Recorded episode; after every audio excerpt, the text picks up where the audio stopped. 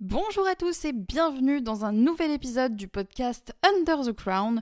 Aujourd'hui, je vais jeter un, voire plusieurs, sûrement plusieurs, coups d'épée dans l'eau, puisque comme vous l'avez vu dans le titre, j'ai envie de râler. Hein. J'ai envie de vous dire un petit peu tout ce que je déteste dans le copywriting. Alors peut-être que certains d'entre vous démarrent tout juste euh, voilà, leur business, leur projet de, business en ligne et ne savent pas exactement ce que c'est que le copywriting. En fait, ce qu'on nomme le copywriting, pour un petit rappel, c'est tout ce qui concerne en fait euh, l'écriture commerciale, donc tout ce qui va vous permettre de rédiger des pages de vente, des argumentaires de vente, et donc tout ce qui à terme va vous permettre de faire plus de chiffre d'affaires.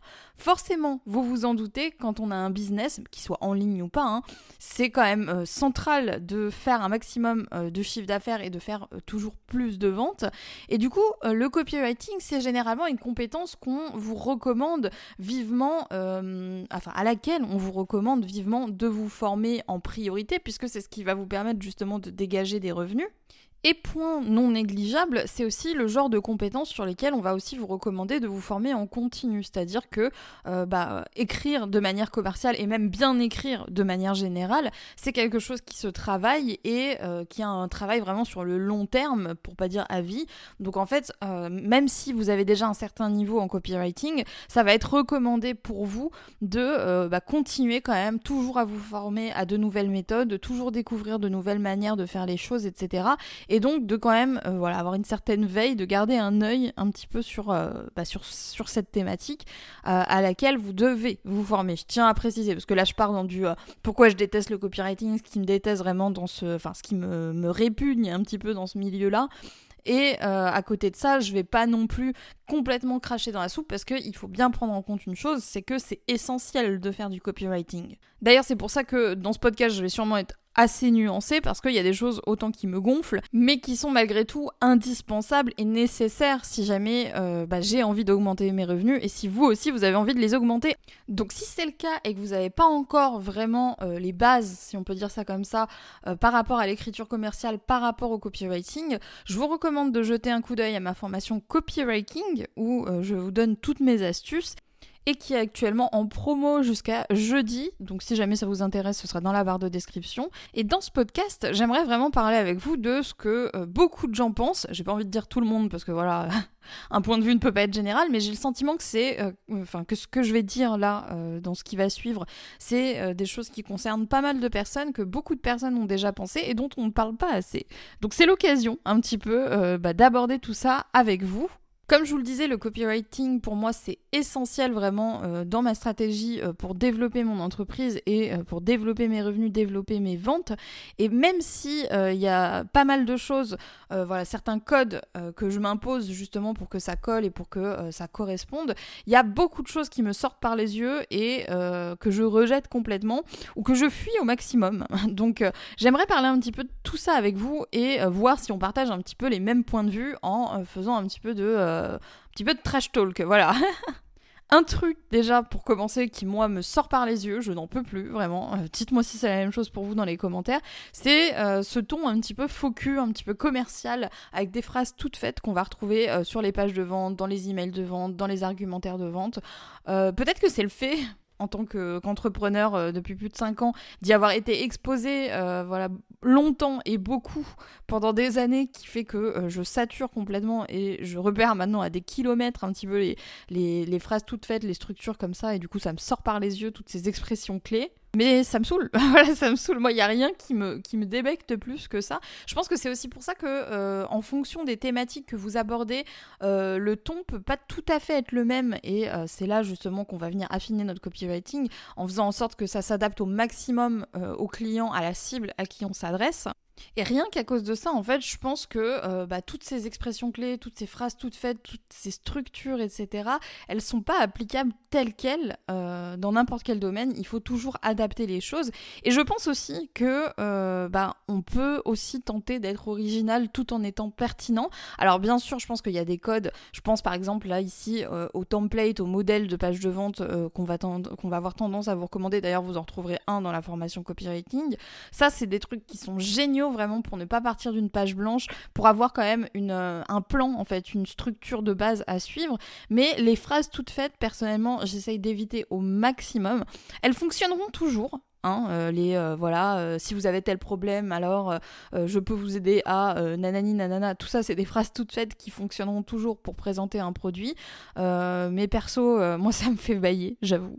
Donc, je préfère injecter un petit peu plus d'âme dans ce que je raconte et essayer justement euh, tout en me basant toujours sur des structures, hein, parce que je pense vraiment que quand on, rédige un argumentaire de vente, la pire chose qu'on puisse faire, c'est partir d'une page blanche. Donc c'est pour ça qu'avoir un modèle, un template, c'est vraiment euh, euh, très pertinent.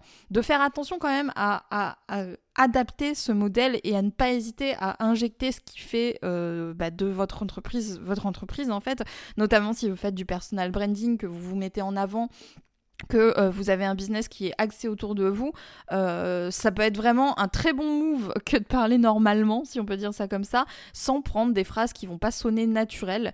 Et euh, bah voilà, ça c'est l'un des trucs que je déteste le plus dans le copywriting, c'est cette tendance qu'ont les pages de vente à tous se ressembler parce que les gens utilisent les mêmes templates et ne font parfois pas forcément l'effort ou n'ont peut-être pas forcément l'inspiration. Hein, c'est pas forcément voilà, j'ai pas d'a priori. Hein. Moi-même, ça m'est déjà arrivé d'utiliser des phrases toutes faites, mais je pense que c'est quand même plus intéressant et euh, même plus pertinent en termes euh, d'efficacité, de vente, de conversion, que de euh, personnaliser un petit peu tout ça et éviter au maximum justement d'employer un ton trop commercial qui vous ressemble pas et qui ressemble pas forcément au ton que vous employez habituellement avec vos clients, avec votre audience.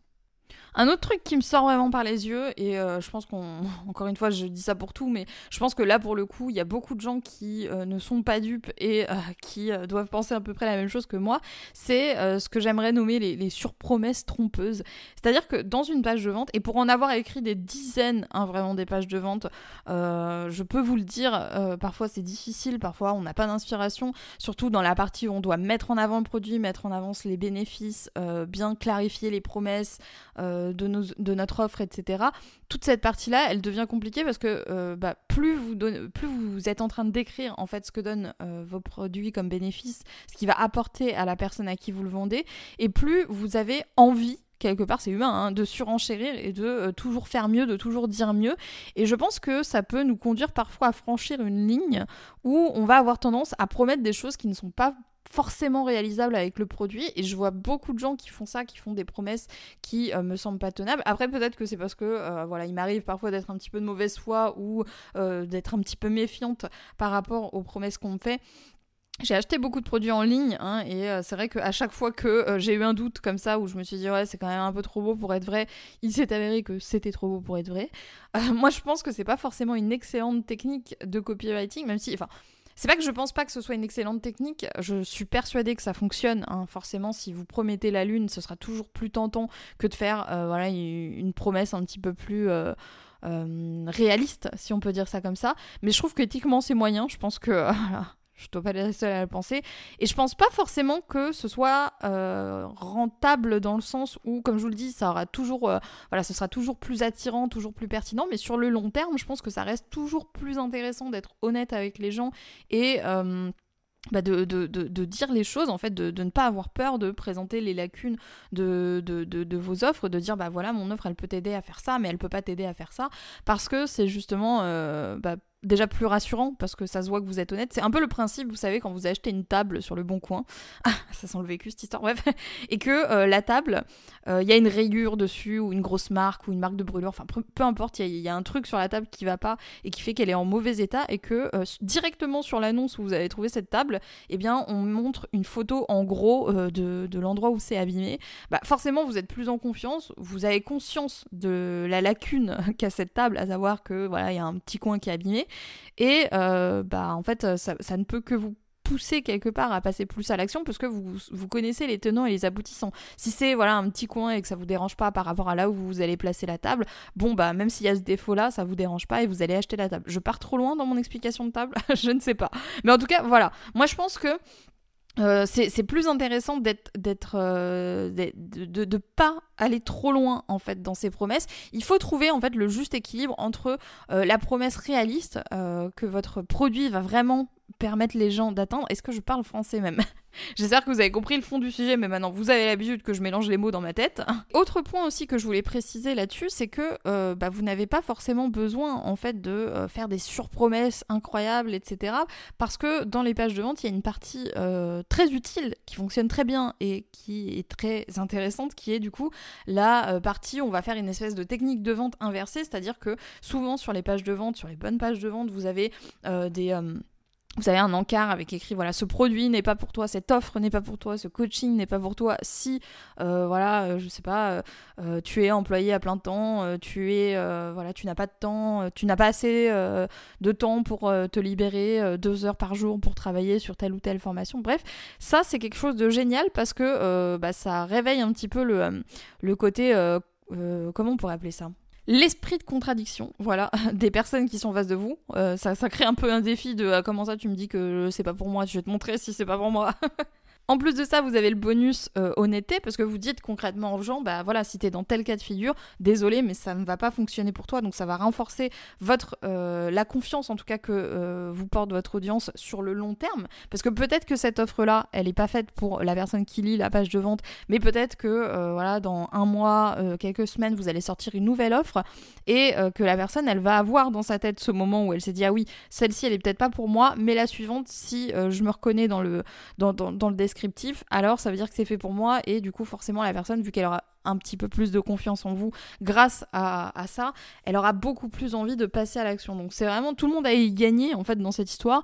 Euh, vous parce que vous allez faire plus de ventes sur le long terme et vos clients parce que vous les prenez pas pour des dindons. Donc je pense que euh, le fait de faire des surpromesses trompeuses, c'est vraiment euh, le pire truc à faire et que bah, vous avez tout à gagner en fait à être honnête. Attention quand même à encore une fois bien équilibrer la balance entre le fait de faire des surpromesses et le fait de sous-vendre son produit. Alors même si j'ai tendance à croire quand même que c'est toujours mieux euh, de sous de sous-vendre un petit peu ce qu'il y a dans votre offre et derrière de surdélivrer, mais euh, de manière générale, n'ayez pas peur de dire mon produit il est génial. Si vous pensez que votre produit il est génial, n'ayez pas peur de dire ouais bah moi je suis persuadée, sûre et certaine que mon produit peut aider à faire ça. Si c'est vraiment ce que vous pensez, faites juste attention à ne pas dépasser la limite où vous commencez à partir dans tous les sens et à dire que votre produit en gros euh, guérit la faim dans le monde, tous les malheurs, le cancer tout ça, bref, là forcément il y a une limite qui est franchie et ce sera pas bon sur le long terme. Alors je vous donne volontairement des exemples forts, mais je pense que vous avez compris le fond du message. Et enfin, last but not least, un truc qui me sort par les yeux, et euh, c'est pas forcément que dans le domaine du copywriting, ça, c'est un petit peu dans le domaine de l'entrepreneuriat de manière générale. Je me suis rendu compte qu'il y avait quelque chose de très toxique en fait dans cet univers-là, qui moi m'aidait pas forcément à me sentir mieux dans ma vie euh, ou ce genre de choses, et que euh, du coup, voilà, j'ai réussi à repérer, ce qui est déjà une excellente nouvelle, mais qui se reflète aussi en fait dans les pages de vente des gens c'est euh, la mentalité un petit peu qui est, euh, moi je l'appelle la mentalité euh, montre que tu as le melon en moins de mots possible, en moins de temps que possible, quoi. Parce que forcément, pour vendre, comme je vous le disais, il faut avant tout savoir se vendre. Et là encore, il y a une limite, en fait, à ne pas franchir, je pense, entre le fait de se vendre et mettre en évidence ses qualités, ne pas avoir peur de les affirmer, de les mettre en avant, et le fait de se considérer comme un être divin qui peut se permettre de mépriser tout le monde, en particulier les gens qui veulent pas acheter leurs produits ou pour qui c'est pas fait. Euh, le nombre de pages de vente que je vois euh, de gens qui insultent carrément les gens dessus. Alors ça peut avoir un, impact hein, quand même parce que forcément le fait d'être clivant, d'avoir un point de vue euh, voilà bien tranché, c'est souvent ce qui va créer des bons argumentaires, ce qui va créer des vives émotions chez les gens.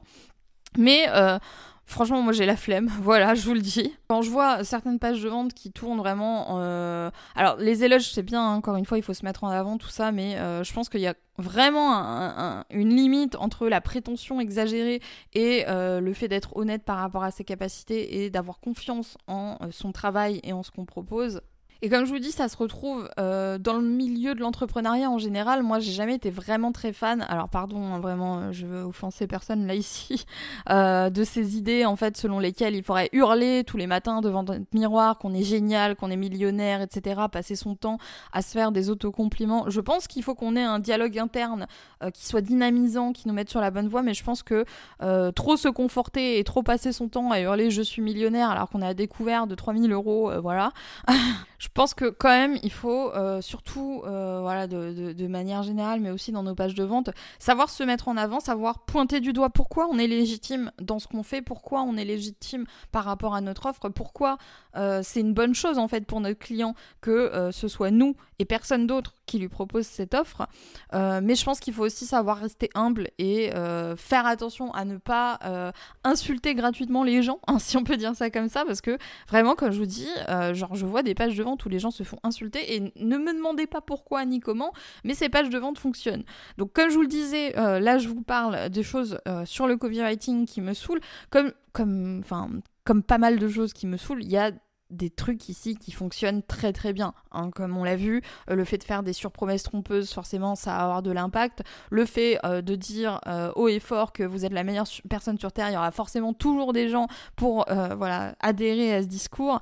Euh, me demandez pas pourquoi ni comment, hein, encore une fois, ça fonctionne, mais ça fonctionne. À titre personnel, je pense vraiment qu'on peut trouver un équilibre entre euh, des choses, euh, voilà, entre ce qui nous correspond à nous, l'honnêteté et les valeurs importantes comme ça, parce que pour moi, c'est des valeurs qui sont importantes d'être honnête avec les gens et de ne pas non plus me prendre littéralement pour la, la, reine du monde, même si c'est un peu ironique de dire ça sur Wonder Way Queen.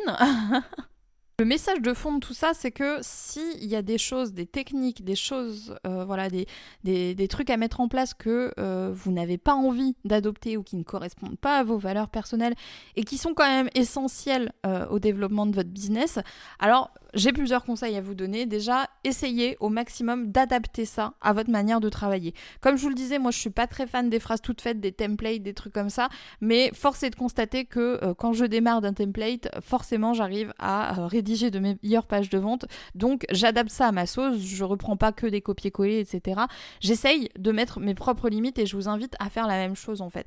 Il faut pas écouter euh, ce que vous dit tel ou tel gourou, tel ou tel expert et tout faire de A à Z. Moi je pense que vraiment le fait de créer un business en ligne euh, repose aussi sur le fait de l'adapter à comment vous fonctionnez, à qui vous êtes, à vos valeurs, à euh, ce que vous avez envie de faire, parce que vous êtes en train de créer votre activité principale, donc ce que vous allez faire de votre journée.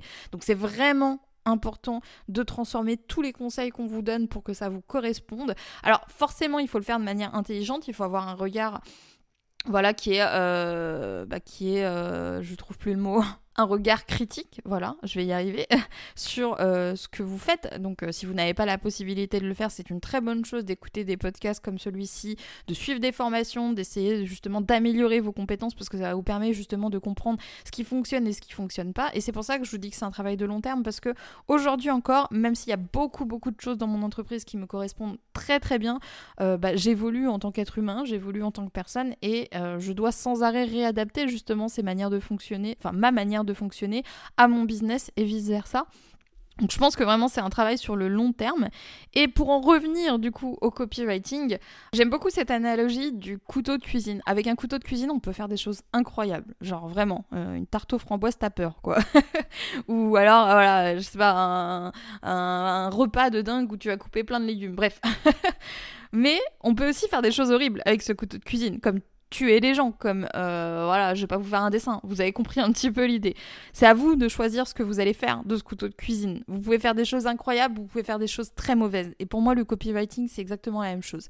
Avec euh, un bon copywriting, vous pouvez faire des choses incroyables, générer énormément de chiffre d'affaires, permettre à vos clients d'accéder à une offre qui va vraiment changer des choses pour eux, vraiment leur permettre d'évoluer Bref, c'est génial, tout le monde il est content, mais vous pouvez aussi faire des choses horribles, comme par exemple faire tout ce que j'ai pu vous dire là, euh, faire des surpromesses trompeuses, dire aux gens que euh, voilà vous allez soigner euh, toutes les maladies du monde avec votre produit, qui vont devenir riches et célèbres en claquant des doigts, etc. et que ils n'auront rien à faire eux ils vont dépenser de l'argent et euh, bah en fait ça va être de l'argent pour un truc qui va pas du tout résoudre leurs problèmes et euh, personne va être content. Bref il y a, vraiment deux extrêmes et c'est vraiment à vous de euh, d'adapter les choses pour que ça vous corresponde à vous parce que encore une fois on n'a pas tous la même notion bah, de ce qui est bien ou pas de ce qui est juste ou pas. On n'a pas tous les mêmes valeurs et bah, vous êtes la seule personne sur terre à penser exactement de la même manière que vous. D'où l'importance justement de vous former un maximum pour voir et adapter tout ce que vous apprenez que ce soit en copywriting ou dans n'importe quel autre domaine pour votre business ou même dans votre vie de tous les jours,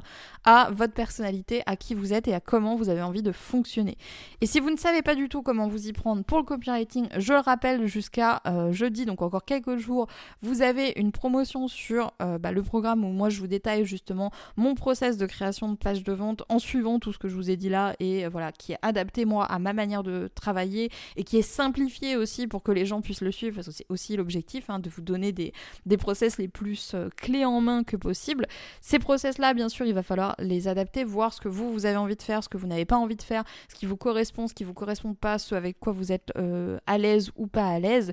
Et euh, avec ça, vous avez euh, bah voilà, tout les cartes en main qui vont vous permettre du coup de multiplier votre chiffre d'affaires, d'améliorer votre écriture commerciale, votre copywriting euh, avec euh, voilà tous les conseils que euh, j'aurais aimé qu'on me donne en fait quand j'ai démarré justement l'apprentissage et que je ne savais pas du tout ce qui était vraiment important, ce qui ne l'était pas. là, j'ai vraiment tout condensé dans un truc qui est simple à suivre et qui correspond surtout à bah, c'était ce système de valeurs voilà que je, me suis un petit peu fixé dans ma tête vis-à-vis de tout ce qui est honnêteté, melon et tout ce que j'ai pu vous dire ici. Même sans appliquer tout les conseils que je vous donne dans cette formation, je suis persuadée que vous allez trouver des tonnes d'idées pour améliorer justement euh, bah, votre taux de conversion. Personnellement, ce sont des techniques qui ont multiplié mon chiffre d'affaires par deux, voire même par trois euh, très rapidement et qui sont pas forcément toujours compliquées à mettre en place, rarement même, parce que vous le savez que moi j'aime pas trop me prendre la tête. Mais bon, je vous laisse découvrir tout ça dans la barre de description. Et j'aimerais conclure ce podcast en vous posant une question, donc euh, n'hésitez pas à me dire ce que euh, vous en pensez, à répondre à cette question dans les commentaires, parce que ça m'intéresse vraiment beaucoup de savoir ça. J'aimerais vraiment savoir quel, quel rapport en fait vous entretenez avec le copywriting Est-ce que c'est euh, voilà un domaine dans lequel vous êtes tout de suite senti à l'aise, que vous appréciez, qui vous fascine, etc. Ou est-ce que c'est plus euh, quelque chose que vous faites par nécessité parce que forcément, euh, qui dit avoir un business en ligne dit obligation de vendre quelque chose, donc obligation de rédiger du contenu de vente, CF, page de vente, argumentaire, email, appel à l'action et tutti quanti, n'est-ce pas? Est-ce que c'est plus par obligation que vous faites du copywriting ou est-ce que c'est par passion? Est-ce qu'il y a une nuance entre les deux?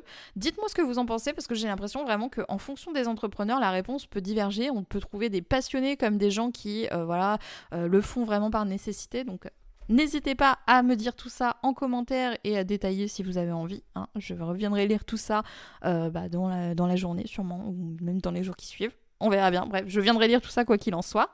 En tout cas, j'espère que ce podcast vous aura plu. Je vous souhaite à tous une super bonne journée et je vous dis à bientôt euh, pour de nouvelles vidéos, de nouveaux podcasts, de nouveaux articles, de nouveaux emails sur wonderwayqueen.fr.